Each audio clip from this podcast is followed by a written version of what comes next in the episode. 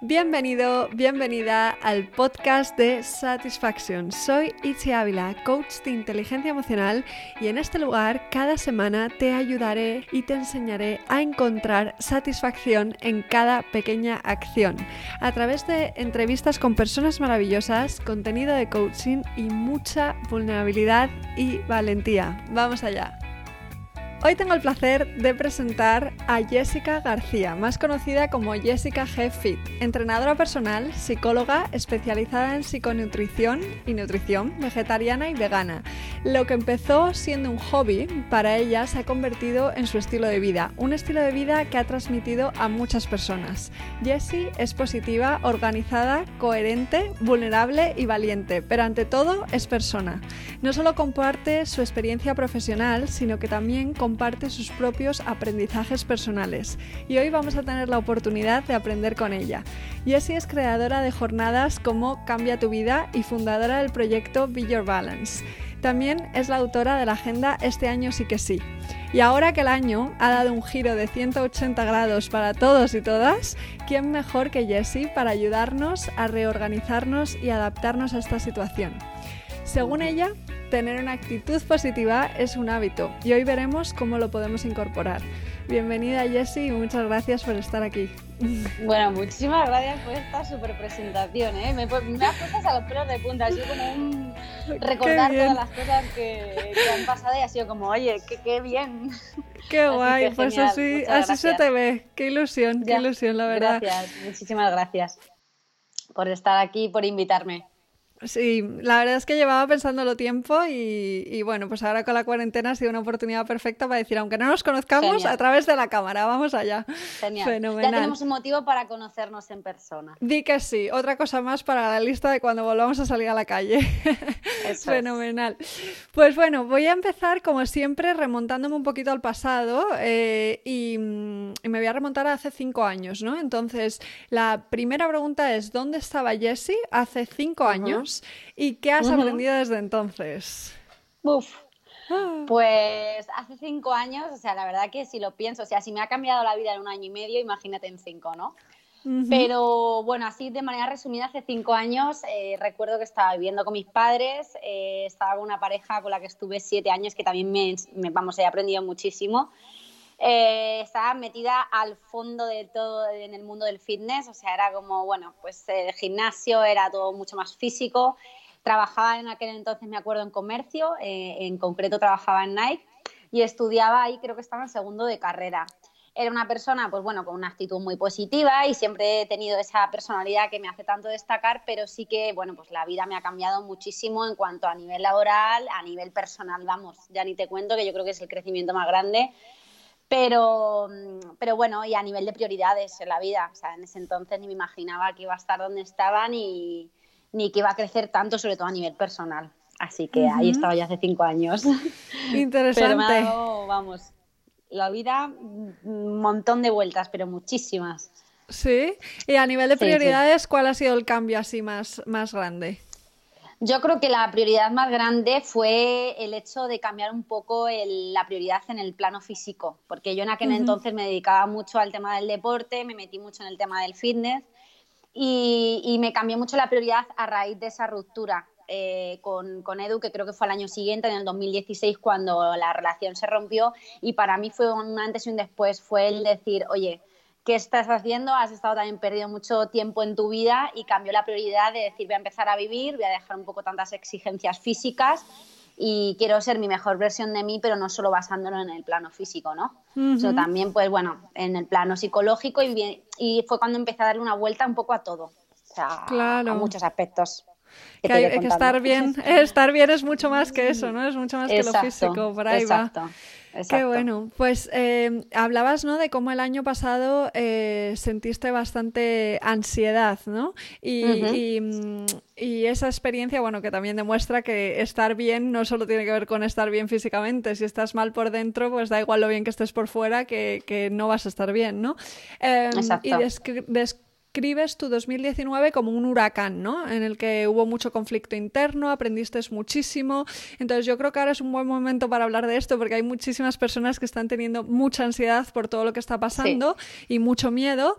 Eh, entonces te quería preguntar qué herramientas te ayudaron a ti el año pasado a, superar esta, esta ansiedad. Bueno, en primer lugar, eh, a lo mejor a la gente eso le suena muy raro, pero yo agradecí el haber tenido ansiedad. O sea, para mí la ansiedad fue como, bueno, pues como una amiga que me ha enseñado muchísimas cosas, o sea, me ayudó a conectarme. Entonces, ahora mismo veo que hay mucha gente con ansiedad, con miedo. Para mí ahora mismo es el momento y la era del cambio y de la conciencia. O sea, esto al final nos tenía que pasar. A mí me pasó el año pasado. Gracias a ese despertar, a encontrarme con miedos, eh, con bloqueos, me ayudó, por ejemplo, a día de hoy a, darle una vuelta a las personas y ayudarlas y a guiarlas de otra manera, sobre todo en mi trabajo. O sea, gracias a la ansiedad a día de hoy puedo ayudar a muchas más personas y empatizo mucho más con ellas porque tuve que pasar por ese proceso. Entonces, estoy súper agradecida de haber tenido ansiedad. Entonces, le digo, mi consejo también a la gente es que agradezcan este proceso porque la ansiedad también les va a ayudar mucho a mirarse hacia adentro y a sanar muchas cosas que creemos que tenemos sanadas y pues nos pueden venir muchas cosas del pasado, muchas inseguridades que tenemos todavía ahí y es el momento perfecto para trabajarlas, ¿no? A mí lo que más me ayudó eh, fue la meditación, sin duda. Para mí la mm. meditación, siempre lo digo, es una herramienta súper valiosa. Yo ahora lo que más hago hincapié, por ejemplo, ahora que estamos con la cuarentena, son en meditaciones por las, por las noches, porque creo que esto también es una oportunidad para que la gente, ahora que tiene más tiempo y también está tan desesperada en decir, ay, es que tengo tanta ansiedad que ya no sé qué hacer, entreno, porque veo un montón de entrenamientos, hago recetas, pero es que, oye, que sigo, me sigo notando con ansiedad, con presión en el pecho, ¿no? Pues es el momento en el que yo ahora estoy aprovechando en decir, vamos a meditar.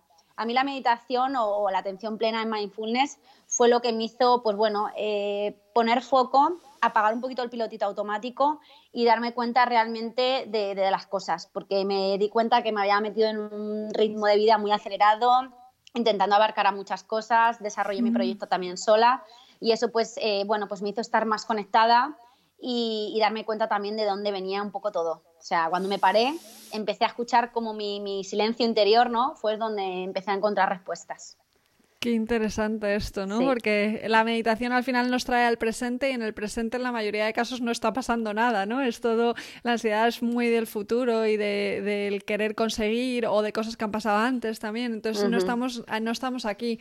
Así que yo creo que esa es la mejor práctica ahora mismo. Yo antes meditaba una vez al día, ahora estoy meditando tres, o sea que eh, es, es, necesario, yo creo, en este momento. Qué bueno, me encanta. Y me gusta mucho eso que dices también de amigarse con la ansiedad, ¿no? Que, que es que puede ser nuestra aliada y que está aquí para darnos información y para que crezcamos, ¿no? Y para que superemos cosas. Qué bueno. Y, en este caso, el año pasado la ansiedad eh, para ti apareció un poco por esa ruptura con tu chico y también el fallecimiento de tu abuela, ¿no? Entonces algo que creo que nos, nos cuesta mucho en general a las personas es soltar, dejar marchar, decir adiós, ¿no? Entonces, em, en, en concreto en ese tema, ¿qué te ayudó a ti a, a decir adiós de una manera sana? Pues mira, he de decir, añadir además a esta historia, el año pasado, bueno, acabé la ruptura con, con, mi pareja, pero aparte de la muerte de mi abuela, que fue a principios de enero, mi abuelo se suicidó en agosto. O sea, imagínate el, o sea, un poco la, la cantidad de, de, bueno, de conflictos ¿no? que me surgieron. Y me siento muy orgullosa de, de, transmitirlo así, porque el haber estado trabajando durante un año el tema de la meditación, el interiorizarlo, el, la meditación sobre todo lo que me hizo es vivir la vida con otra perspectiva empecé a vivir más bajo el miedo, bajo la angustia, bajo, la ansiedad, empecé a darle la vuelta a las cosas y empecé a vivir desde el amor. Entonces, cuando empiezas a vivir desde el amor, desde la gratitud, eh, viene el concepto de la aceptación y te liberas también, empecé a, a trabajar mucho el desapego, que, me, que, bueno, pues también como psicóloga, pues también tienes tus cosas, ¿no? Y me di cuenta, pues que también vivimos apegados a, muchas cosas, entonces trabajé mucho el desapego hacia personas, hacia, cosas, hacia emociones. Entonces, todo ese trabajo tan profundo que hice durante esos meses, eh, me hizo que al año siguiente, cuando me ha pasado todo esto en el 2019, que fue cuando pasó todo esto, aceptar a las situaciones según viniesen. No me resistí a ella. Pues bueno, pues la muerte de mi abuela evidentemente es algo doloroso, pero yo ahí tenía la elección. Yo soy la responsable de decidir si quiero que eso me afecte eh, y voy a sufrir. Entonces, yo como lo vi, pues bueno, es una aceptación, no somos al final eh, personas que vamos a durar toda la vida, me quedo con la energía de esa persona y la recordaré tal como fue. Eh, con mi abuelo, lo mismo, lo hice desde un amor de aceptación, de decir, bueno, él lo ha decidido así. también me puse un poco en su piel el decir, joder, se te va el amor de tu vida de hace 70 hmm. años te ves solo, ¿qué vas a hacer? ¿Te ves también malo? Pues yo lo vi desde una manera, es una persona madura, eh, lo acepto. Además, me acuerdo que estaba de viaje, medité, me acuerdo, en la playa, mm, hice una meditación de despedida y, y lo que sentí fue una calma y un amor profundo, porque cuando aceptas las cosas, al final, pues mm, te viene muchísima paz y muchísima calma, porque no vives con ese apego hacia las cosas, mm. entonces sueltas, el concepto de soltar al final viene pues de este término, ¿no? Y yo creo que viene todo un poco unido a eso, a la meditación, al trabajo interior que hice, es lo que me hizo que le dieran una vuelta a todo esto y que dejara de sufrir y, no me resistiera al cambio, sino que aceptara el cambio y, a fluir con la vida. Es como, bueno, pues esto me viene, pues fluyo y, ya está. Y no tengo más que hacer, voy a confiar en el universo, sé que viene a mi favor y ya está. Y así Increíble, increíble. O sea, esto yo entiendo perfectamente lo que dices, eso de pasar del miedo ¿no? al amor, porque en todo puede haber esos esas dos perspectivas. En cualquier situación de la vida podemos decidir cómo mirarla y desde qué ángulo ¿no? Eh, vivirlo. Y, y, al final todo se reduce a lo que decías un poco, estar en el presente con la meditación y decir, esto es lo que está pasando ahora, eh, aceptar lo que es. Me gusta mucho eso de aceptar lo que es. Eh, porque no podemos hacer más que eso, ¿no? Entonces, poquito a poco, em, eh, desde el amor, ir llegando a ese lugar. Qué bonito, la verdad. Eso es. Me gusta mucho. Vale, genial. Em, te quiero hablar ahora de tu proyecto Be Your Balance, que me encanta ya mm. simplemente el título, es maravilloso, ¿no? Sí, em, que en estos momentos, ¿cómo podemos hacer para, para ser, como es traducido literalmente, ¿no? Ser nuestro propio equilibrio, que es muy interesante este concepto. Bueno, pues mira, en primer lugar, o Villa Urbana la verdad es que como si fuera mi, hijo, porque ha sido un proyecto el cual llevo como tres años con él en la cabeza y de una manera súper bonita. Este año eh, surgió, eh, me vi de repente con un equipo de mis mejores amigos, eh, gente con la que había conectado en este año de tanto crecimiento, de repente me vi con, con el equipo que llevaba visualizando muchos años eh, y ya te digo, entre ellos están dos de mis mejores amigos, entonces pues fue como un proyecto también muy familiar y muy bonito, que al final cada uno tenemos unas energías geniales, somos un equipo de tres chicas y de tres chicos, y al final el concepto de Be Balance eh, viene pues de una filosofía muy, muy clara, que es tener un equilibrio entre el plano emocional, el plano físico eh, a través de una alimentación consciente, a través de un del deporte y, sobre todo a través del plano psicológico o el trabajo interno, que yo creo que es lo que más tenemos olvidado. Entonces, yo creo que ahora es un momento de mirarnos mucho hacia adentro. Está claro que hay que cuidar más que nunca la alimentación, hay que mantenernos activos, pero yo creo que aquí el trabajo y lo que nos está mandando un poco el universo es hmm. vamos a mirarnos hacia adentro, vamos a trabajar todo aquello que hemos estado dejando a un lado, el ritmo de vida acelerado que hemos llevado y vamos a pararnos a, simplemente estar con uno mismo y a, trabajarse. Entonces, en Villa Urbana, sobre todo lo que intentamos transmitir es que somos gente que no tenemos físicamente, eh, pues porque cuando tú hablas del concepto, por ejemplo, nosotros lo hacemos mucho los retiros, las experiencias que hacemos, en realidad son experiencias.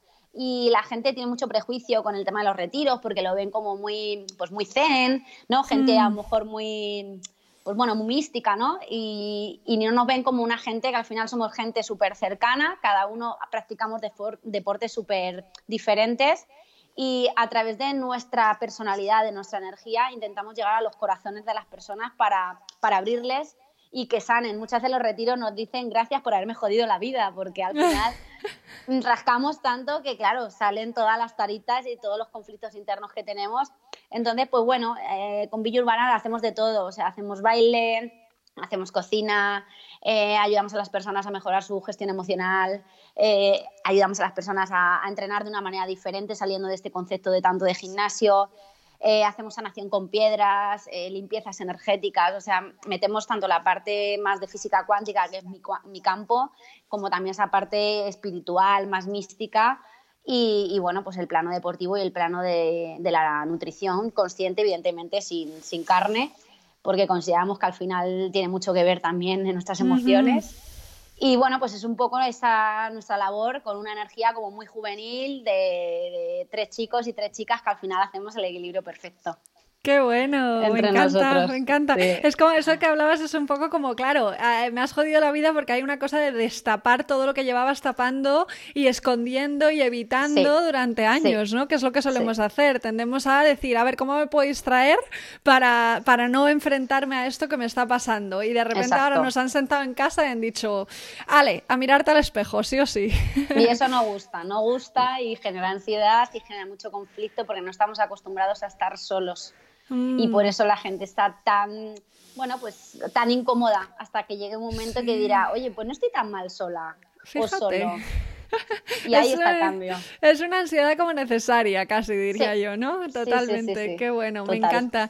Y esto que has dicho de física o cuántica, que es como tu campo, explícanos un poquito así, esto que me surge de repente. Como lo has mencionado, puede que mucha gente no sepa de lo que va. Sí, a ver, a mí me encanta relacionarse a la psicología, eh, pues un poco cómo, funciona, cómo funcionamos a nivel cerebral, ¿no?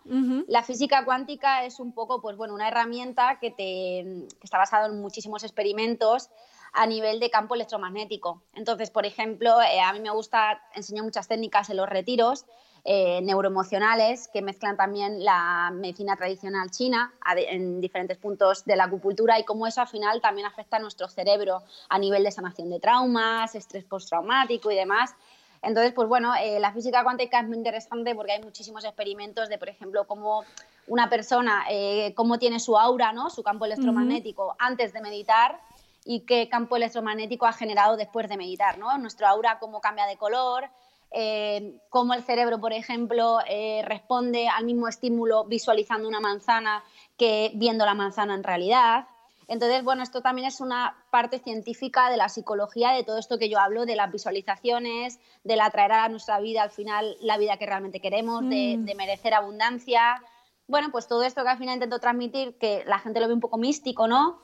Y al final tiene una base científica, evidentemente. Entonces la física cuántica pues trata de todo esto, todo lo que son ondas, electrones, porque al final todos somos energía, todos vibramos a una intensidad, somos un 80% de agua y aquí es donde yo doy esa explicación de si tú cambias tu vibración, empiezas a, a vibrar bajo el amor, bajo la aceptación, bajo la confianza, al final vas a traer a tu vida todo eso que esté vibrando a tu misma sintonía. Si tú al final estás vibrando, estás todo el día quejándote, estás con ansiedad, estás triste, pues evidentemente todo lo que va a ocurrirte no va a ser muy agradable. Entonces hay que empezar a vibrar en sintonías diferentes. Por eso también te ocurrirá que cuando cambias tu, interior, todo cambia y aparecerán personas nuevas porque están vibrando en la misma sintonía que tú, ¿no?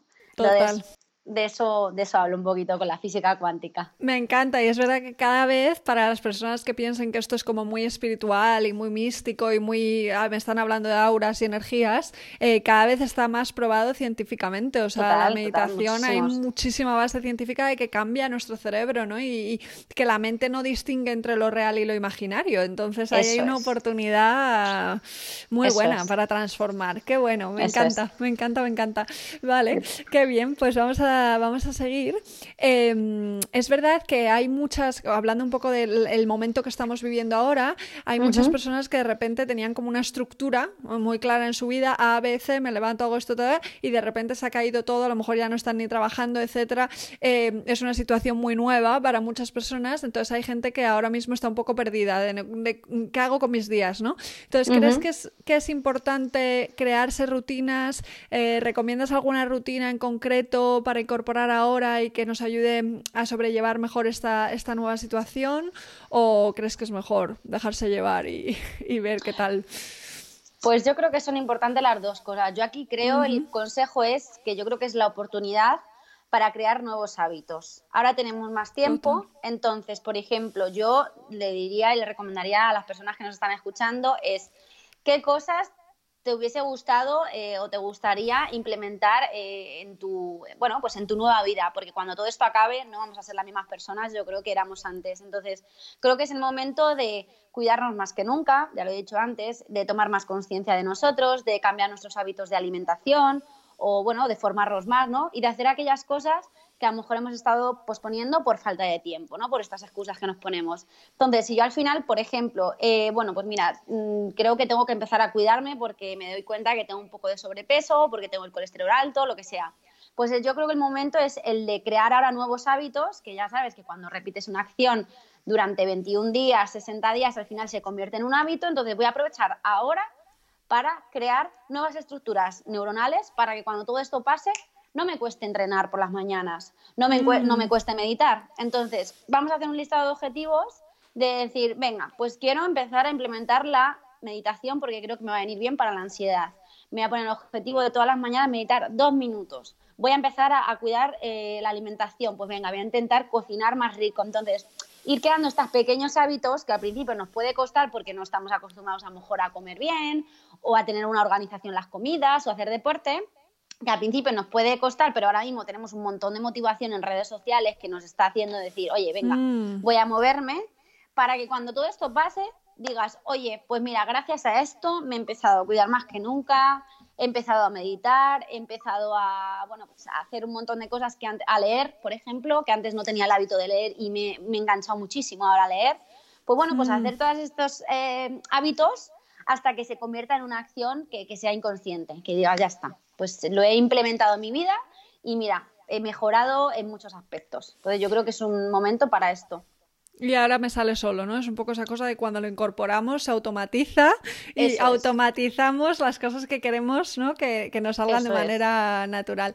Qué bueno, sí, sí, pues yo creo que es un muy buen momento para esto porque está claro que cuando volvamos a la calle todo va a haber cambiado para un lado o para otro, ¿no? Entonces si cambiamos por dentro, esto que decías de la física cuántica, de que cuando cambias tú, cambia tu, mundo exterior, ¿no? Entonces es muy buena oportunidad si lo vemos así. así que mm, vamos a intentar. Pero es verdad que con los hábitos, o sea, con esto de la creación de hábitos, ¿no? Cuando, cuando nos obsesionamos, el otro extremo de la balanza, que es a lo mejor de mm, tengo que meditar, tengo que comer sano, tengo que hacer no sé qué, tengo que, el tengo que, ¿no? Eh, hablabas tú en uno de tus vídeos de cómo hace tiempo sufriste un poco las consecuencias de tener un estilo de vida muy tajante, ¿no? De eh, tengo que hacerlo todo perfecto, cumplir todo a raja tabla y si no lo hago me siento fatal, ¿no? Em, entonces volvemos a hablar un poco de, equilibrio. Eh, ¿qué, haces tú en tu día a día ahora para encontrar ese equilibrio y no irte como al otro lado de, la balanza, que sería ya, porque tú ya tienes hábitos incorporados, ¿no? Para no irte al extremo. Sí, pues mira, justo además esto lo relaciono con la primera pregunta, o sea, ese vídeo va a esos cinco, hace cinco años atrás, que venía de una época, bueno, pues me metí mucho en el mundo del fitness, la prioridad era más el plano físico, ¿y qué me hizo salir de ahí? Pues darme una leche. La leche fue dejar una relación de siete años. Entonces, cuando dejé esa relación de siete años, fue para mí un despertar. Era como que estaba en una burbuja y de repente me la explotaron y dije, ¿pero qué estoy haciendo? Entonces, ¿de qué me di mm. cuenta? De que al final tenemos que vivir y que mm, yo ni iba a competir ni, ni y estaba en un ritmo de vida eh, con unas exigencias deportivas y físicas que, que, no eran necesarias. Entonces, al final, mi prioridad es quiero vivir, quiero disfrutar y cambié la prioridad y dije, a ver, eh, ser un atleta es estar con unos abdominales, tener unos abdominales maravillosos, pero a la vez no soy feliz. No, mi prioridad ahora es, soy feliz, tengo un equilibrio interno eh, que me permita pues no tener ansiedad o gestionar mi ansiedad de la mejor manera posible y que a lo mejor no tengo los mejores abdominales o me puedo estar eh, más menos delgada, en lo que sea, el físico me importa menos, pero quiero ser una atleta completa. Entonces empecé a hacer otro tipo de deportes, empecé a hacer boxeo, empecé a entrenar más funcional, empecé a entrenar CrossFit. Entonces, a día de hoy digo, vale, pues a lo mejor no tengo el físico que tenía en esa época, es que era como me falta poco y salgo a competir, pero vamos, ni por asomo hacia las cosas que hago a día de hoy, que a día de hoy sí que considero que soy, bueno, pues una atleta, o sea, completa, porque lo mismo corro, como lo mismo puedo hacer una maratón, como lo mismo te hago un levantamiento de peso pesado, y para mí eso ha sido la diferencia. Entonces también me quité esa exigencia del tengo que, ¿a qué te apetece? ¿Te apetece ir a mm. entrenar? Pues no me apetece, para nada. No, pues permítetelo. Entonces pasé de ser como una sargento conmigo misma, que también fue ese sanarme en estos años a ser como mi mejor amiga y hablarme desde un punto de tolerancia, de bueno, ¿te apetece esto? Pues no, vale, pues permítetelo. Ay, pues me apetecería un helado, pues permítete tu helado, tranquilamente y disfrútalo y mañana continuamos y se acabó. Y dejar de un lado la culpa, ¿no? Sino de decir, bueno, mm. yo soy responsable, me lo permito, me quiero, me acepto y se acabó. Entonces eso también me hizo quitarme esas presiones, ¿no? Que me estaban tanto machacando por dentro. Mm. El pasar del tengo que al que me apetece es una manera de pasar del miedo al amor, que es lo que hablábamos antes, ¿no? Justo. Eso, total. Eh, es una buena pregunta esa, ¿no? El que me apetece ahora, ¿no? Sí, sí y ver desde qué lugar estás haciendo las cosas. Qué bueno, eh, está muy bien esto. y es verdad que con el tema del equilibrio, eh, otra cosa que pasa, ahora tenemos más tiempo. Está claro que ahora tiempo a la mayoría de gente no nos falta, ¿no? En casa. Pero muchas veces con el equilibrar eh, todos los ámbitos, ¿no? El ámbito físico, el ámbito alimenticio, el ámbito de trabajo, el ámbito personal, el ámbito social, el ámbito... como que parece que hay muchas cosas, ¿no? Y, y dices, ¿cómo puedo dedicarme a todo, ¿no? Hay muchas personas que tienen esta cosa de que se focalizan de repente en el deporte, entonces descuidan lo social y no consiguen como un equilibrio entre los diferentes ámbitos de la vida. ¿Tienes algún consejo para eso?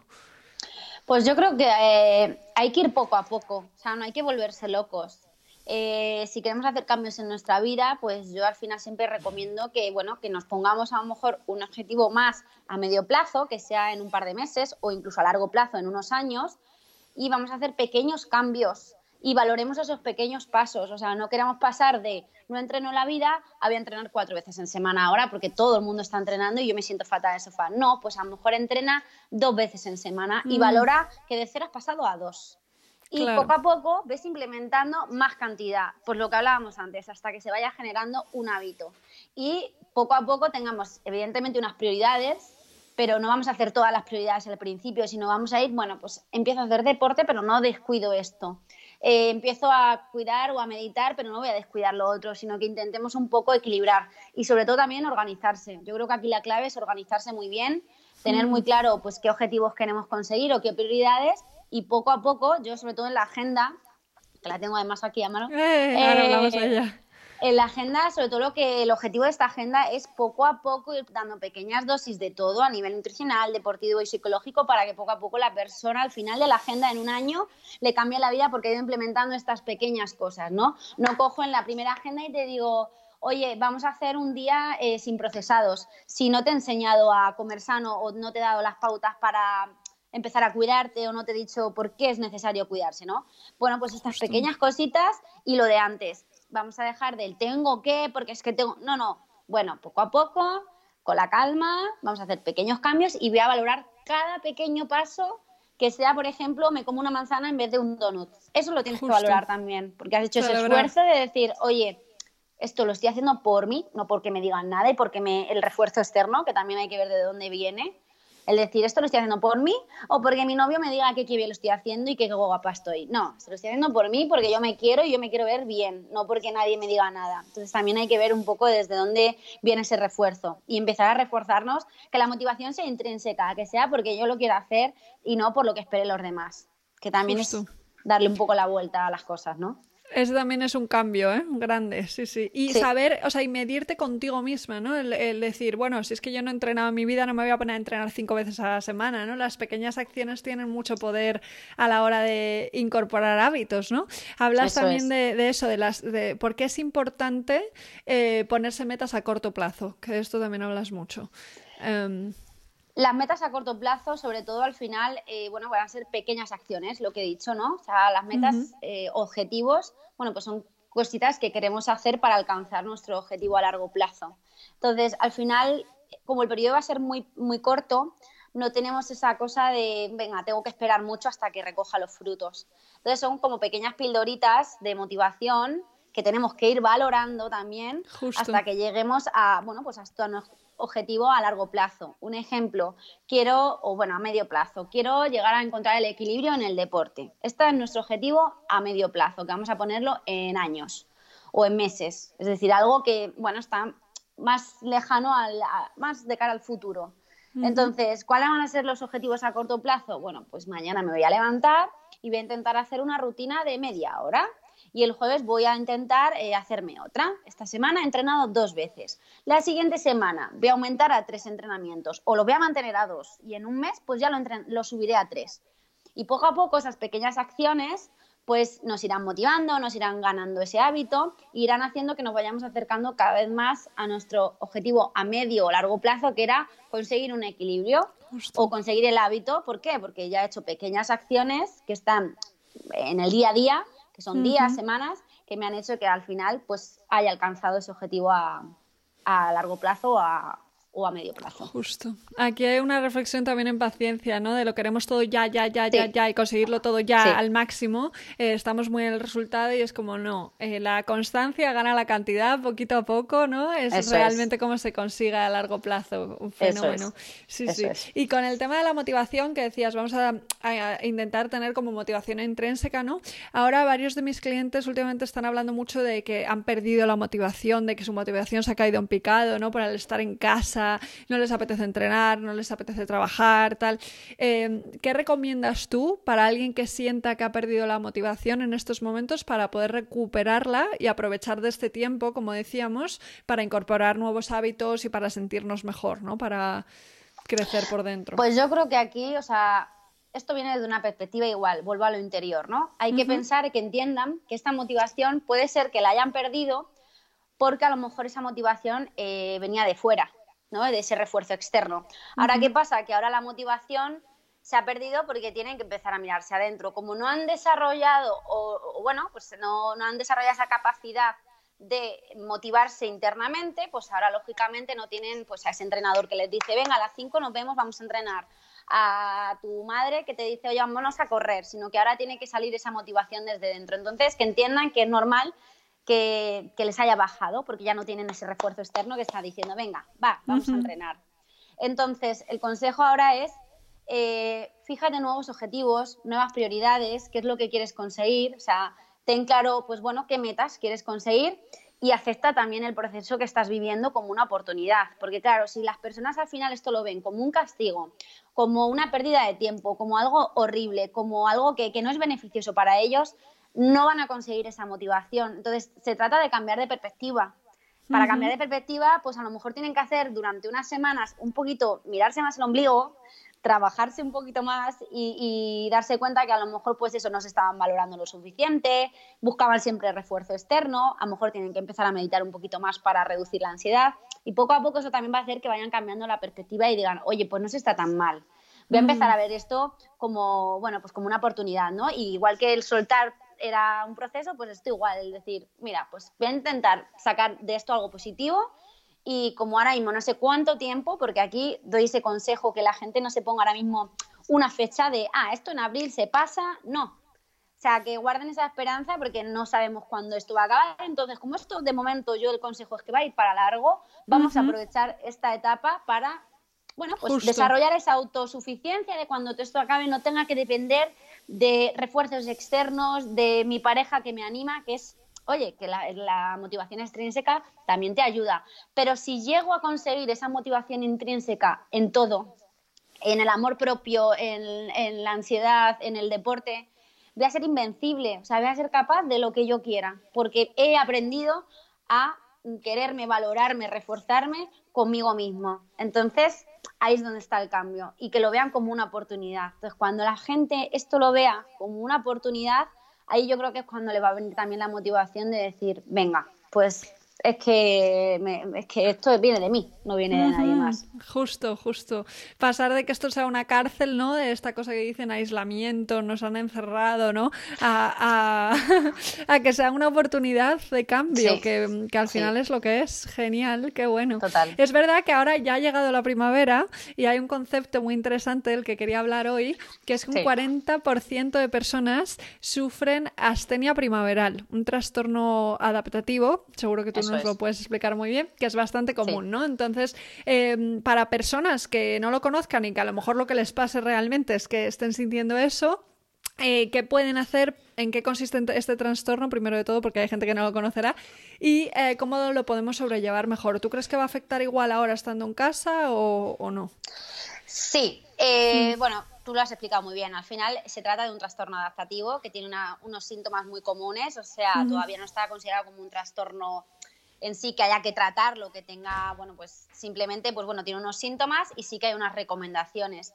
Eh, los síntomas principales que a lo mejor también se pueden estar confundiendo, que yo veo que hay gente que incluso se, se, autosugestiona, ¿no? Y dirá, ay, estaré yo mala ahora, porque claro, es que claro. me encuentro cansada, tengo ansiedad y tal. Entonces, ¿cuáles son los síntomas principales? Eh, sobre todo, pues bueno, falta de motivación, cansancio, somnolencia, alteraciones del sueño, ansiedad, eh, falta de apetito, el líbido, por ejemplo, también se puede ver afectado. Bueno, pues una serie de cosas que a lo mejor no tenemos en cuenta y que lo podemos achacar a, esta situación de, joder, es que mira, es que me encuentro decaído, tal, y muchas veces, o sea, no nos damos cuenta que también puede ser por la transición a la primavera. Entonces, eh, la recomendación aquí, pues como todo, eh, meditar, cuidar las emociones. Sí que es verdad que aquí la alimentación, pues intentar que a lo mejor la alimentación no tengamos mucha ingesta calórica, porque eh, como también tenemos esas alteraciones del sueño y demás, pues intentar a lo mejor meter a nuestro cuerpo alimentos, pues bueno, que nos calmen, eh, aumentar más la dosis de fruta, de verdura, eh, intentar reducir aquí un poco también el consumo de carnes rojas, que también nos va muy relacionada también con la hostilidad, o, en general carnes, ¿vale? Eh, ya sea eh, pollo en general, pero bueno, sí que es mm. proteínas de origen animal que nos pueden también alterar mucho. Y, bueno, pues tomárnoslo de la mejor manera posible hasta que esto un poco pase, pero sobre todo cuidar mucho la alimentación, eh, meditar, porque eso también nos va a hacer que tengamos menos ansiedad y no sintamos tanto los síntomas. y practicar deporte, porque al final también el deporte nos va a hacer que reduzcamos la ansiedad, que también nos cansemos eh, que no estemos con esa hiperactividad, porque luego llega la noche y como esté, entre que he comido mal, me haya metido un plato de pasta, no haya meditado, bueno, eso es un bombazo que claro, pues que nos puede afectar bastante. Entonces, bueno, que ya os digo que esto es un trastorno adaptativo, o sea, y afecta porque las, las horas eh, cambian, las exposiciones de luz también, tenemos más luz, entonces, pues bueno, nos levantemos a lo mejor antes, nos cuesta conciliar el sueño porque anochece más tarde. Entonces, bueno, pues que esto es fruto también de la naturaleza, de la primavera, que tiene unos efectos en nosotros que hay que intentar llevar de la mejor manera posible y sí que hay cositas pues que nos pueden venir bien, pero que yo creo que llevando un estilo de vida equilibrado de alimentación, deporte y plano emocional, pues esto nos puede hacer, yo por ejemplo este año apenas lo estoy notando. Eh, intento también tener, pues bueno, tomo mucha más eh, mis antioxidantes, mis vitaminas, que me hacen estar como más vital. Y pues sí que es verdad que a lo mejor intento hacer más deporte, porque me noto, por ejemplo, por las noches que estoy más activa, entonces medito más, leo más. Mm. Entonces, pues bueno, aumento un poco más las dosis de lo que hacía antes.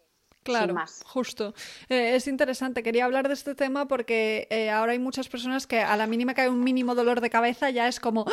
tengo el virus, me voy a morir, tal, no sé qué. Entonces, pues eh, saber y ser conscientes de que esto existe, porque ya simplemente el hacernos conscientes nos puede ayudar a, no darle más importancia de la que tiene, a cuidarnos y, ya está, y pasará y nos adaptaremos y no hay más, ¿no? es un poco eso, justo. Aceptación. Aceptación es la clave, justo. Eh, me encanta que dices que la actitud positiva es un hábito. No podría estar más de acuerdo con esto, ¿no? Entonces, mm, ¿qué tres pasos podemos dar para empezar a incorporar este hábito? Ahora que es momento de, incorporar hábitos. A nivel de actitud positiva, ¿no? Bueno, yo creo que aquí lo que más me ha ayudado eh, a tener una actitud positiva eh, directamente es el cambiar un poco de pensamientos, que esto es un poco programación neurolingüística. Yo aquí, por ejemplo, el consejo que, os, doy a la gente es que se haga, por ejemplo, un listado de frases que, se identifiquen con ellas, que sean frases positivas y que les sirva como de mantra tanto por la mañana como por la noche, ¿no? Entonces, yo creo que es importante, pues eso, tener un lenguaje interno eh, positivo, porque muchas veces no nos damos cuenta que inconscientemente somos muy machacones con nosotros. Intentar cambiar, pues bueno, si a lo mejor me digo, joder, qué tonta eres, eh, qué patosa, ¿no? Pues oye, no pasa nada, este error lo puede tener cualquiera, ¿no? Pues ser capaces de ir cambiando esos pequeños eh, lenguajes que nos vamos generando. Pero sí que algo práctico y muy positivo, que es súper útil, es hacerte tu listado de frases y cada mañana eh, repetírtelo y cada noche también. A mí, por ejemplo, me gusta mucho, por ayudar a la gente, es me siento muy orgullosa del trabajo que estás haciendo, tienes todo para ser feliz, eh, hoy va a ser un gran día, ya me estoy predisponiendo a que hoy va a ser un gran día. Y uno nuevo que he incorporado es el universo conspira a mi favor. Es decir, el mm. universo está a mi favor y todo está bien. Entonces, pues esas son como las cuatro frases que más me digo. Otra cosa que puede ayudar a tener una actitud positiva es todo esto que hemos estado hablando, el empezar a ir más bajo el amor y el concepto, por ejemplo, de gratitud.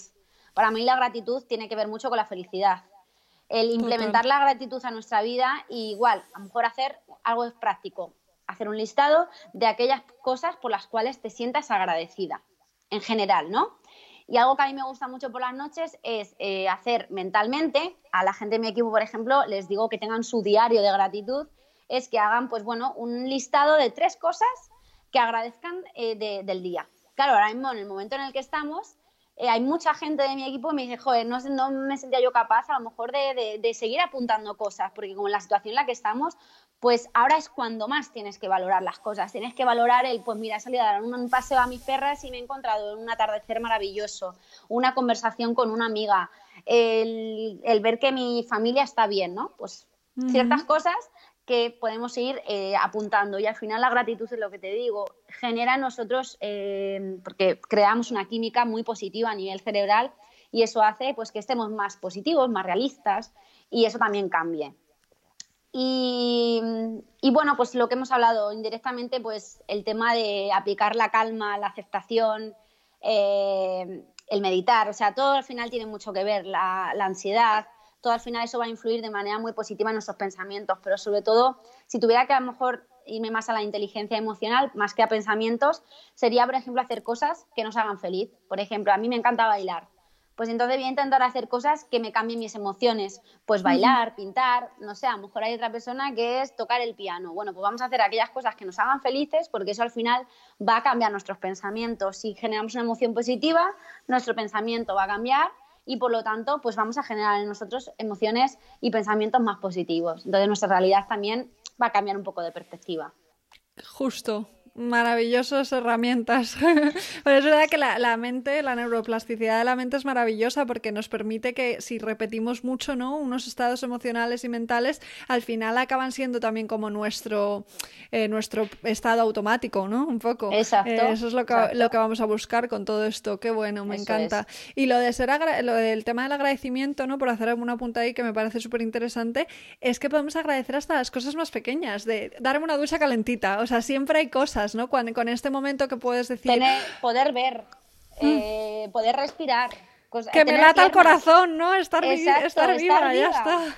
Estar viva, que eso es algo tan, tan, tan, tan esencial que la gente es como, ostras, de verdad, que estoy viva. Eh, es tan esencial que se nos olvida, ¿no? Que le damos por hecho. Y yo creo que ahora es un momento muy de pararnos a decir cuántas cosas hemos dado por hecho que eran muy valiosas mm, mm. para agradecerlas. Qué bueno. Como la libertad, por ejemplo por ejemplo. y tantas otras cosas, sí, sí, sí. Luego lo valoraremos, espero, todo muchísimo más después de Yo creo que sí, yo creo que sí. Qué bueno, qué Va bien. cambios. Pues poquito a poco, vamos a ello. Quiero hablarte ahora un poquito del tema alimentación, que también me parece súper interesante y me gustaría que nos explicaras de qué va la psiconutrición. Bueno, pues el concepto de psiconutrición es un poco, eh, bueno, va, mm, meto ahí mucho el tema del concepto de la alimentación energética. Es mezclar, pues como dice la palabra, ¿no? La psicología y la, la nutrición. O sea, cómo afecta lo que comemos en nuestras emociones. Está demostrado también, hay un libro que se llama eh, Atreverse a vivir, si no me equivoco mal, eh, bueno, hay muchísimos libros eh, que hablan un poco de esto, de cómo incluso la alimentación, una alimentación saludable, una alimentación consciente, positiva, puede incluso reducir los niveles de ansiedad, eh, la depresión, estados de ánimo muy depresivos. Entonces, esto a mí fue una de las cosas que yo de manera inconsciente, cuando hice el cambio a la alimentación al principio vegetariana, experimenté en mí. Me empecé a notar mucho más conectada conmigo, más sensible con los animales, con las personas y, mucho más positiva. Yo era una persona que siempre me consideraba muy eh, enérgica, pero no sé, como que noté un cambio en, en, mí a nivel de perspectiva, de, positivismo, y también yo creo que es lo que me ha hecho estar en donde estoy hoy, o sea, fue un despertar en todos los sentidos. Entonces, yo intento, em, cuando hago las asesorías con el tema de la nutrición, incluso la gente que, que, bueno, pues llevo a nivel de depresión, depresiones más eh, bueno, pues crónicas, pues por ejemplo el último caso, como anécdota, pues es una mamá mayor, ¿no? Que, nunca ha tenido en cuenta su alimentación. Y yo le decía, bueno, le hacía mucho hincapié en la alimentación que llevaba. Claro, ella viene al final a una sesión psicológica que te esperas pues que, te pongas a llorar, que te cuenten tus problemas, mm. ¿no? Y yo era, háblame de tu alimentación, ¿qué es lo que comes? Claro, ella me decía, pero ¿por qué te tengo que hablar de mi alimentación? Y yo le expliqué, a ver, y le recomendé este libro y se lo, se lo dejé, ¿no? Digo, es que al final no nos damos cuenta de cómo al final influye todo lo que comemos, cómo influye directa e indirectamente en nuestras emociones y cómo todo eso se somatiza. Entonces, la acidificación también del cuerpo tiene que ver mucho eh, pues bueno, con la hostilidad, con la ansiedad, en, la generación de enfermedades. Entonces, yo hago mucho hincapié y esto en los retiros lo, se nota mucho porque todas las recetas que elaboramos y los menús son alimentos eh, muy ricos, con muchísima variedad de color, que al final te nutren tu cuerpo y, tu alma, porque tú, al final el color que tú ves pues es una forma también de darte amor. Entonces también es ese mensaje de mímate y cuídate también a través de la alimentación, que es donde también te estás dando amor a, tu cuerpo, que es lo más valioso, y a tus emociones. Entonces es un poco ese concepto de mezclar las emociones con la alimentación y, fusionarlo y hacer, bueno, pues hincapié de que, que repercute de una manera súper importante y eso también que haga a la gente decir, ostras, pues claro, es que yo estoy aquí con ansiedad, estoy a lo mejor haciendo deporte y tal, pero es que, claro, estoy consumiendo mucha carne o estoy consumiendo mucho café, o bueno, pues eh, comiendo a lo mejor no de la manera, incluso yo cuando comía sano, que creía que comía sano, que era esta época tan restrictiva que llevaba, eh, no llevaba una alimentación para mí consciente y saludable, porque al final basar tu alimentación en sota, caballo y rey, y en, para mí la energía tiene mucho que ver también los alimentos, y al final te estás tomando algo que está para mí muerto, esa energía también te la estás tú consumiendo. Entonces al final te llenas de alimentos vivos eso te va a dar vida por dentro y tus emociones van a estar más vivas y vibrar en otra sintonía. Entonces, pues todo eso al final es que tiene que ver. Claro, lo mismo pasa con el azúcar, estaba pensando ahora, ¿no? Los chutes de dopamina que sube y baja, esto cómo no nos va a afectar emocionalmente, es, imposible que no nos afecte, ¿no? Entonces, el aprender sobre esto es súper interesante. Y es verdad que con el tema de la carne, ya sea, aunque sea simplemente por razones éticas, ¿no? Cada vez hay más personas o son más personas las que se plantean el dejar de comer proteína animal, ¿no? Pero es verdad que hay muchas eh, mm, personas que mm, tienen eh, dudas, ¿no? De será hasta qué punto es sano, cómo hacerlo de forma sana, cómo podemos conseguir suficiente cantidad de proteína eh, al tener una dieta vegetariana eh, o vegana, ¿no? Entonces sí que me gustaría que nos explicaras cómo podemos conseguir una dieta rica en proteína a través de una dieta vegetariana o vegana. Vale, en primer lugar, yo creo que es importante siempre Mm, recurrir a especialistas, eh, bueno, pues gente que, al final haya estudiado esto o cuentas que al final, pues bueno, pues tengan una base un poco más formativa, ¿no? Porque luego, pues te cuentas, yo me he encontrado aquí de todo. Yo cuando estudié nutrición, eh, luego pues cuando hice el cambio decidí estudiar nutrición clínica vegetariana porque claro, al final no me veía conectada habiendo estudiado nutrición y haciendo el cambio, ¿no? Entonces, eh, por un lado, seguir o, necesitar un poco también la ayuda de un especialista, porque sí que es importante, sobre todo cuando haces el cambio, que tengas una buena planificación, pero sí que intentar buscar aquellas fuentes de proteína que sean de calidad, como pueden ser, por ejemplo, aquí lo que más voy a decir, los ingredientes.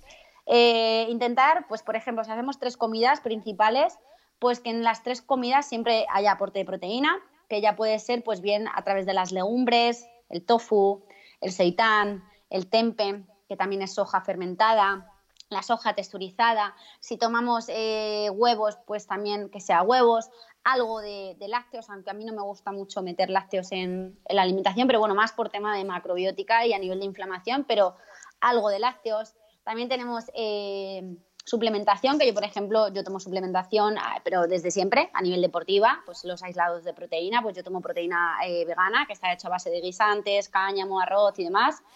Eh, y bueno, pues ahí tenemos una lista, igual, en la agenda, al final de la agenda tengo un listado de todas las fuentes de proteína, porque yo creo que es lo que más a la gente le, cuesta, ¿no? El decir, joder, quiero hacer el cambio, pero ¿de dónde obtengo la proteína? Y normalmente pecan mucho y meten mucho carbohidrato y mucha bueno, pues a lo mejor más fuentes de grasa, pero no grasas saludables. Entonces, pues bueno, intento que la tengo aquí.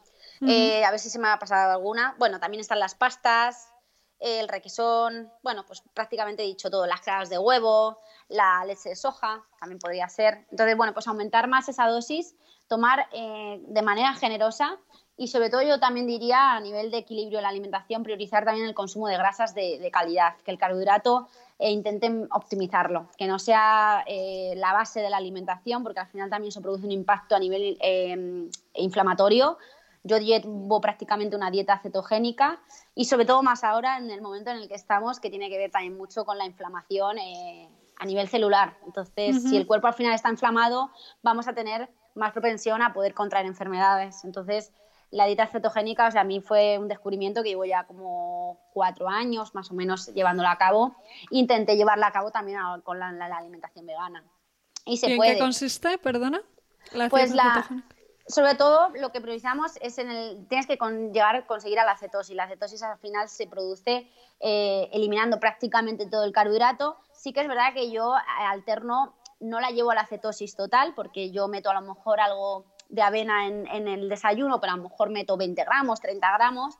Al final, en total de carbohidrato al día, pues a lo mejor que se reduzca en unos 40 gramos de carbohidrato, ¿vale? Frente a lo normal que sería unos 70, 80, 100, eso es lo normal, ¿vale? Entonces, el aporte calórico lo obtengo sobre todo a través de las grasas, el aporte de grasas de calidad, aguacate, chocolate, eh, gente, por ejemplo, que coma huevo por la yema de huevo, aceite de coco, eh, yogur griego, eh, aceite de oliva, aceitunas, ¿vale? Sería como la fuente de grasas y el consumo de proteínas también de calidad, ¿vale?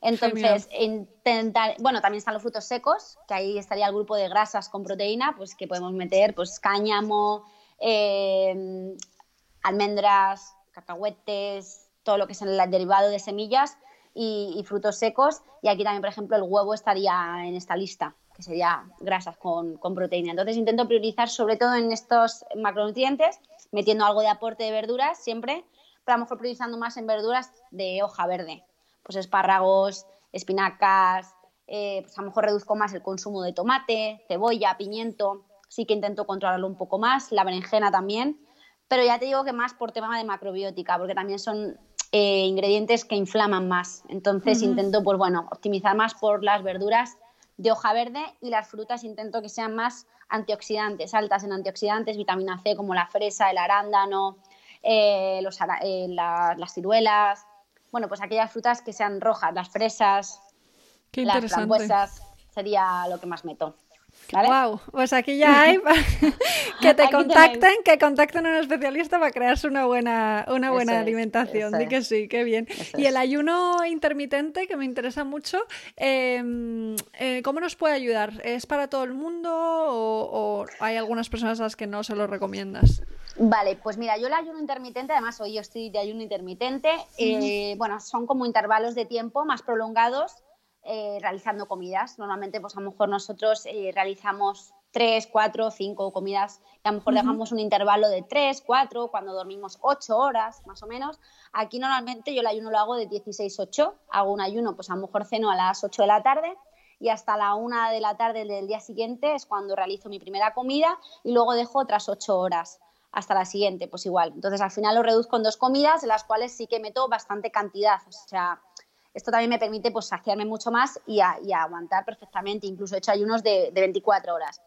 El tema de que si el ayuno al final es para todos los públicos o toda la gente, eh, sí, lo que pasa es que sí es verdad que hay gente que al principio no lo tolera igual. Yo este cambio lo llevo haciendo pues desde ahora 5 o 6 años. O sea, yo me acuerdo que empezaba a hacer mis cardios en ayunas y yo salía y yo era como, madre mía, qué mareo o sea, el cuerpo también necesita una adaptación. Hay gente que tiene bastante resistencia y te puede ayunar sin problema, y hay gente pues que no está acostumbrada. También está mucho la sugestión. Hay mucha gente que se sugestiona y dice, uh, yo mm, vamos, hacer sin cosas, entrenar eh, sin haber desayunado, imposible. Claro, ya te estás limitando, ya te estás diciendo que no vas a poder. Entonces también es un poco ponerse a prueba. Eh, a nivel de beneficios, eh, sobre todo tienes pues mejora la plasticidad neuronal, la resistencia a la insulina, la sensibilidad a la insulina también se ve eh, mejorada. Eh, eh, hay muchos mitos también acerca de, esto, ¿no? Como que se considera algo negativo, que te puede incluso quemar el músculo. Pues está demostrado, hay muchos datos científicos que demuestran que también el hacer el ayuno te fomenta el crecimiento muscular, o sea, te mantiene la masa muscular y sí que se ve afectado un poco más la pérdida de grasa, ¿no? Entonces, eh, yo el ayuno intermitente, sobre todo ahora lo estoy haciendo más eh, a rajatabla, mezclado con dieta cetogénica, sobre todo lo estoy haciendo porque refuerza mucho el sistema inmunológico. Entonces yo ahora estoy intentando eh, llevar dieta cetogénica, porque al final la dieta cetogénica va muy relacionada con una dieta que desinflama, porque intento no meter carbohidratos, por lo tanto quito el gluten, quito ciertos ingredientes que al final me inflaman a nivel interno, entonces em, prefiero el consumo de grasas y de proteína y aparte lo mezclo con el ayuno intermitente. Yo el ayuno intermitente hago dos veces en semana, no lo hago todos los días, hago los miércoles y los sábados.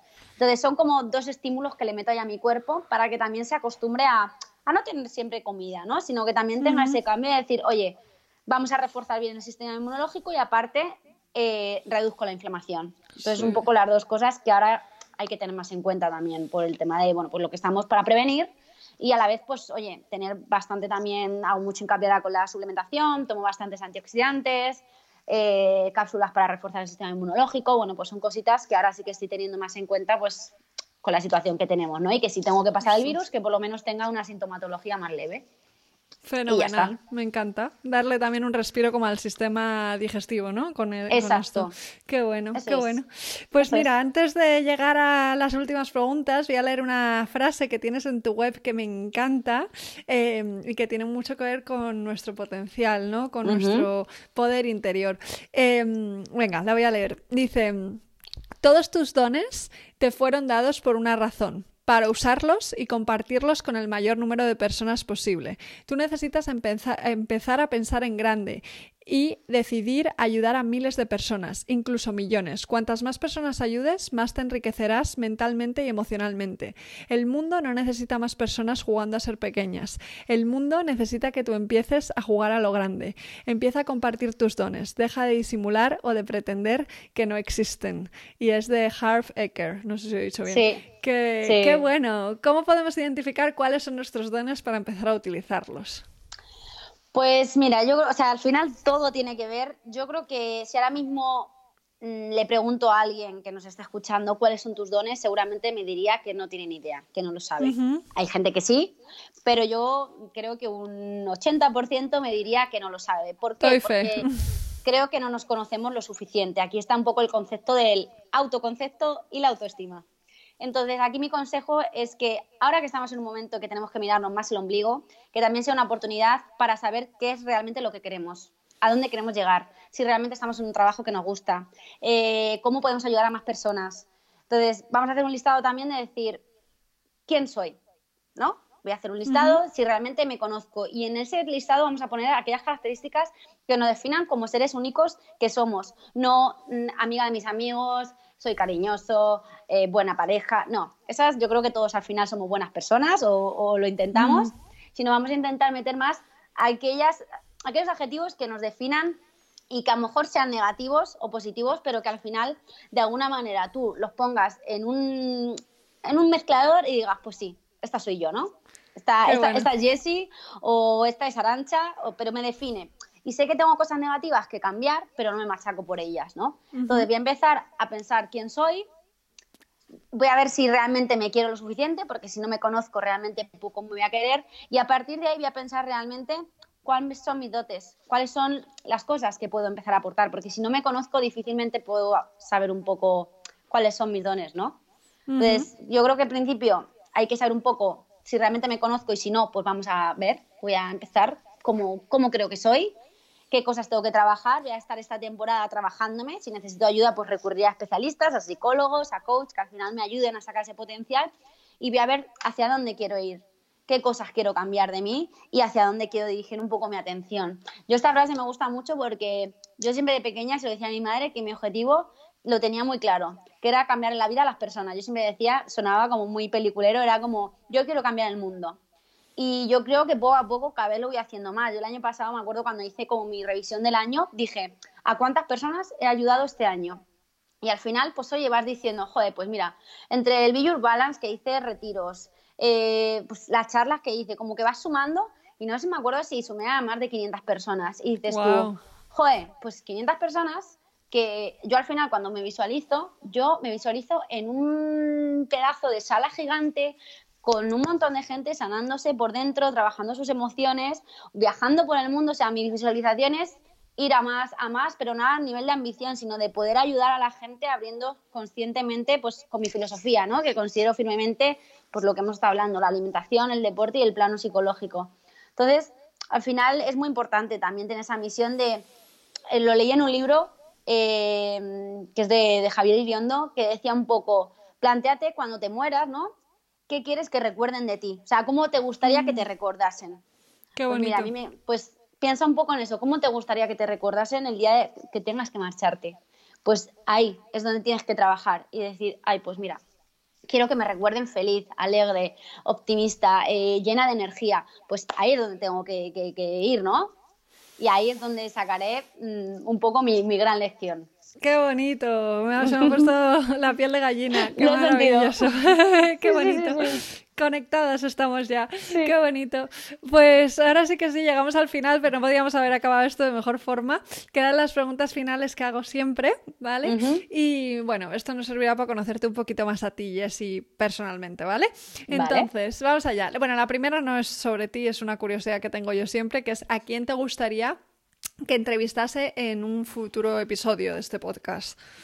Pues mira, yo me gustaría, ahora que le he citado, me gustaría a Javier Iondo, eh, que es el autor de, este libro que además estoy recomendando mucho en esta época que estamos viviendo, que es La vida te está esperando. Y yo creo que es un, bueno, es un hombre que, también habla mucho de esto, ¿no? de la física cuántica, del poder de la atracción, y creo que puede aportar mucho a nivel de, darle una perspectiva diferente a, la vida que estamos ahora mismo viviendo y en general a la vida. A mí fue un libro que me ayudó mucho a entender también a darme cuenta de, lo bien que lo había hecho el año anterior, aunque yo pensaba que, que, no sé qué estaba haciendo con mi vida, porque deshice mi vida en un año. Y me lo empecé a leer eh, este enero, que me lo regaló mi padre además, y fue como un, ostras, y, bueno, pues no sé, yo creo que puede aportar bastante, bastante contenido. Una muy buena amiga mía me lo recomienda mucho. Sí, ¿Una pues energía? como más madura, bueno, pues a lo mejor hemos más femenina, pues oye, pues como que creo que también es una persona pues que puede aportar también mucho conocimiento, mucha experiencia, que a lo mejor nosotras que somos un poco más jóvenes y nos puede aportar pues más sabiduría. Yo creo que eso lo valoro muchísimo, así que yo creo que puede, puede ser interesante. Venga, pues a ver si se anima. Yo lo intentaré. Seguro que sí, seguro que sí. Yo se lo voy a decir. Di que sí. Genial, pues oye, maravilloso. Qué guay. Em, venga, vamos a seguir. ¿Qué asignatura añadirías en todos los colegios del mundo si pudieras? Pues yo añadiría la inteligencia emocional, o sea, todo lo que tenga que ver con la programación neurolingüística, eh, con la autoestima, que yo siempre lo digo en mis charlas cuando hablamos un poco de la, de la autoestima, es en el colegio tú no ibas y decían, hoy toca clase de autoestima, vamos a aprender a gestionar nuestra autoestima, a conocernos mejor. Entonces yo creo que sería muy interesante que los colegios metiesen más inteligencia emocional, incluso, incluso sexología, que también el hecho de conocernos más a nivel interno de exploración, que es como un algo tabú de, uff, yo a mí no me miro, ¿no? Pues eso también tiene que ver mucho con la autoestima y creo que eso también puede ser interesante. Qué bueno. yo metería algo así. Sí, sí, lo de la inteligencia emocional es la respuesta número uno de esta pregunta y la verdad es que es mi respuesta también, o sea que me alegro. Pero la sexología también es súper interesante eh, porque no, no conocemos, no nos enseñan ¿no? casi nada de nuestra sexualidad. Muchos prejuicios, mm. muchos, bueno, los cuerpos muy sexualizados, más el de la mujer, mucho el sentimiento de culpa, ¿no? De, ay, me van a mirar mal porque estoy con este chico, ¿qué van a pensar de mí? Que eso también viene muy metido por las creencias que nos han metido a lo mejor nuestros padres en forma de, miedos. Entonces, romper un poco también con todo eso y, conocernos, explorarnos más. O sea, no el tema del tantra, o sea, son cosas que yo como que empecé más a, explorar e, en este último año de, autoconocimiento y es muy interesante porque al final es un conectar contigo mismo sin, de una forma muy bonita, desde el amor, mm. desde el no esperar, desde no la expectativa y eso también generar que las relaciones también sean más sanas y, mm. y desde el amor, ¿no? Sin amor incondicional, como digo yo. Justo. Eh, no hay, eh, hablábamos antes de libertad, yo creo que no hay mayor libertad que romper creencias limitantes y eso es algo que podemos hacer desde casa sin salir, así que qué bueno, qué bien. Bueno, pues ahora sí que vamos contigo, que, que bueno, es sobre tu vida, ¿no? Si tuvieras que elegir una experiencia de tu vida que te convierte en la persona que eres hoy, ¿cuál sería? Pues yo creo que mm, suena así un poco, pero yo creo que mi, mayor aprendizaje ha sido este último año y medio y yo tengo, se me viene mucho y yo creo que es esa, o sea, como que digo, ay, no, pues a lo mejor tendré otra, pero siempre se me viene esa experiencia. Yo creo que para mí la mayor experiencia de despertar, de conexión conmigo misma, que fue, este es tu camino, o sea, sigue en ello. Y además que lo recuerdo y es que se me ponen los pelos de punta, fue cuando hice mi primer retiro en Ibiza, ¿no? Que fue cuando empezó todo este trabajo. Y me acuerdo estar haciendo la técnica que enseño, que por cierto, mañana la voy a enseñar en, ya lo, ya lo comento, eh, mañana la voy a enseñar en, en, mi canal de YouTube, que voy a hacer un directo por la tarde. y es una técnica neuroemocional, ¿no? Para sanación de traumas y pasado y demás. Bueno, pues me acuerdo de ver a 22 o 23 mujeres haciendo la técnica, llorando, sanándose y trabajando. Claro, al principio esta técnica la, empiezas con bastante ansiedad y, verme fuera, ver cómo esas caras poco a poco iban cambiándose a un estado de calma y, sonando una canción que para mí es brutal, que, me conecta mucho con ese momento. Y, mirar al cielo y como ver una luz y sentir el decir, este es tu camino. O sea, para mí fue un momento de decir, esta eres tú, eh, ahora es el momento y adelante para mí fue el momento que me conecta. O sea, muchas veces cuando estoy así que digo, ay, no sé, pues incluso en, estas, en esta situación, ¿no? Que a veces tienes tus dudas y dices, tú, madre mía, que somos autónomos y qué voy a hacer, pues me conecto con ese momento y decir, pudiste hacerlo, pudiste ayudar a mucha gente, lo, lo estás haciendo. Entonces me hago conectar con ese momento que me hace estar tanto en mi camino y decir, venga, vale, qué bonito, qué maravilloso. Y hago con sensación. Y este, como has dicho que será mañana y este podcast sale el lunes que viene, que lo estamos grabando ahora, eh, ¿se queda grabado? No. Eh, sí, lo dejaré grabado. Vale. Para ponerlo luego en, el, en, el, en los links de las notas del podcast. Amarse en tiempos revueltos. ¡Ay, me encanta! maravilloso, maravilloso el título, genial. vale, pues lo compartiré para que quien quiera, quien nos esté escuchando, que lo pueda, lo, pues, se pueda ir ahí directamente. Vale. Fenómeno. Vale. Y, y nada, ahora una recomendación, que es que mm, si nos puedes recomendar un libro. Pues yo recomendaría, el, insisto otra vez, el de Javier Iriondo, pero por el momento en el que estamos viviendo. O sea, hay muchos libros que, me han ayudado, por ejemplo, Los Cuatro Acuerdos también me, me, gustó mucho. Me encanta. Ese libro creo que es muy guay.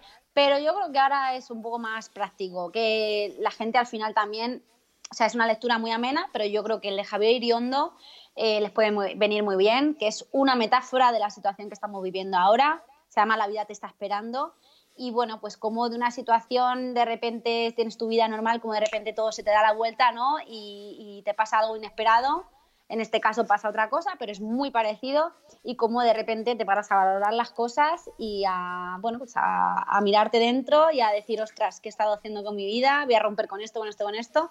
Pues es un poco algo parecido y yo creo que le puede ayudar a mucha gente también a tomar perspectiva diferente de la situación que estamos viviendo. Qué bueno, buen libro para la cuarentena. sí, o se lo va a leer, vamos, la gente se lo va a leer en un momento porque engancha, engancha mucho. Tengo muchas ganas de entrevistarle ahora después de pues, esto. Pues nada. Fenomenal. Vale. Em, y nada, ¿qué tres cosas haces cada día para cuidarte? Pues qué tres cosas. Una de ellas, eh, mi rutina de día y de noche, que es el levantarme, meditar, ponerme música eh, y hablarme positivo. O sea, ese momento, ese ratito para estar conmigo. Es como que al cabo del día ah, tengo mucho contacto con la gente, aquí en casa, ¿no? Con Andrea y tal pero tengo que tener esos ratitos para mí y para mí ese rato es sagrado, ¿no? El levantarme, respirar, estar conmigo, escucharme y demás. Eh, el hecho también es que al final, como para mí la filosofía al final está en este equilibrio, pues tengo que cuidarme muy bien, es decir, hoy cómo te has cuidado a nivel de alimentación y, y dedicarle ese amor a la cocina, ¿no? Es decir, joder, qué bien me he alimentado hoy, qué amor me he dado con los alimentos y también el tema del deporte. O sea, el, pero no desde la exigencia, sino al final sé que si estas tres cosas las he hecho, me he estado dando amor de una manera muy bonita a través de la alimentación, a través del movimiento, ya sea bailando haciendo otra cosa, y a través de las emociones, ya sea meditando, hablándome en positivo, pintando un mandala, pero como que esas tres cosas tienen que estar en mi día a día para yo sentirme que, que bueno, que estoy ahí en el camino, ¿no? Y que puedo seguir dando a luz y amor a las personas, porque si al final yo me trabajo eso y me quiero, pues sé que, puedo aportar al resto, ¿no? Claro. me desvíe de ahí es cuando digo, uy, me estoy desconectando, vamos a volver. La bomba. Tres pilares súper importantes, ¿no? Para irte a la cama satisfecha. Es un poco eh, eso, sea en la forma que sea, qué bueno. Y, y, ahora sí que sí, la última pregunta que me encanta, que es, ¿qué es para ti la satisfacción? Pues yo creo que la satisfacción al final es hacer aquello que realmente te hace feliz. Para mí es muy satisfactorio el cada día acostarme sabiendo pues eso, ¿no? Que, he ayudado a, personas, que me ha ayudado a mí, pero sobre todo que, que estoy haciendo mi labor. O sea, cuando tienes tan claro tu objetivo de vida y tu labor, que cuesta, ¿eh? No digo que esto sea algo súper claro, pero el saber que realmente estás haciendo cosas que, que aportan y, que puedan ayudar a personas, para mí es lo más valioso. A mí mm. sé que mi, lo que más me ha traído aquí es el, el, poder ayudar a la gente y saber que lo estoy haciendo es como algo muy satisfactorio, el decir, jope, lo estoy consiguiendo, pues para mí eso es lo más bonito, el acostarme y mm. decir, oye, leer un mensaje y decir, tengo menos ansiedad gracias a tu meditación o tu agenda me está ayudando o simplemente el verte me, me motiva a, a llevar a esta situación mejor o he superado un trastorno de la conducta alimentaria porque el verte me motivó a hacerlo. Esas son las cosas que yo digo, ojo. Y que no te lo creas, que muchas veces digo, ojo, pues no me he dado cuenta de, que puedo ayudar a tantas personas y es muy satisfactorio el saber que, lo estás haciendo. yo creo que para mí eso es lo mejor. Qué bonito, me encanta la sensación de, sentir que estás contribuyendo. Maravilloso. qué guay. Oye, Jessy, pues muchísimas gracias. Me ha encantado hablar contigo y todo lo que nos has contado creo que ayuda, puede ayudar, ¿no? Hablando de ayudar, puede ayudar a muchísimas personas en estos momentos. Estoy segura Muchas que gracias por la oportunidad, porque me he sentido genial y, y muy conectada en el mensaje que transmitías y que tú también al final también haces que las personas, oye, conecten, ¿no? Y, sea bonito. el mensaje. Así gracias, que, genial. guapa. De verdad, me alegro que te hayas sentido así y muchísimas gracias por, haber estado aquí. Nada, un placer. Esto en cuanto esté lo, lo, compartiré y, bueno, esperando, deseando ya que, que lo saques para compartirlo y difundirlo. Di que sí, vale. Pues lo Genial. Pues Qué guay. Gracias, Oye, un placer enorme, Jessie. Nos conoceremos pronto. Vale. Hombre, dale por hecho. Cuando todo esto acabe, un súper abrazo. Di que sí, di que sí, guapa. Estamos Genial. en contacto, ¿vale? Vale, vamos hablando, bonita. Perfecto. pues un besazo, enorme. Chao. Adiós. Hasta luego. Chao.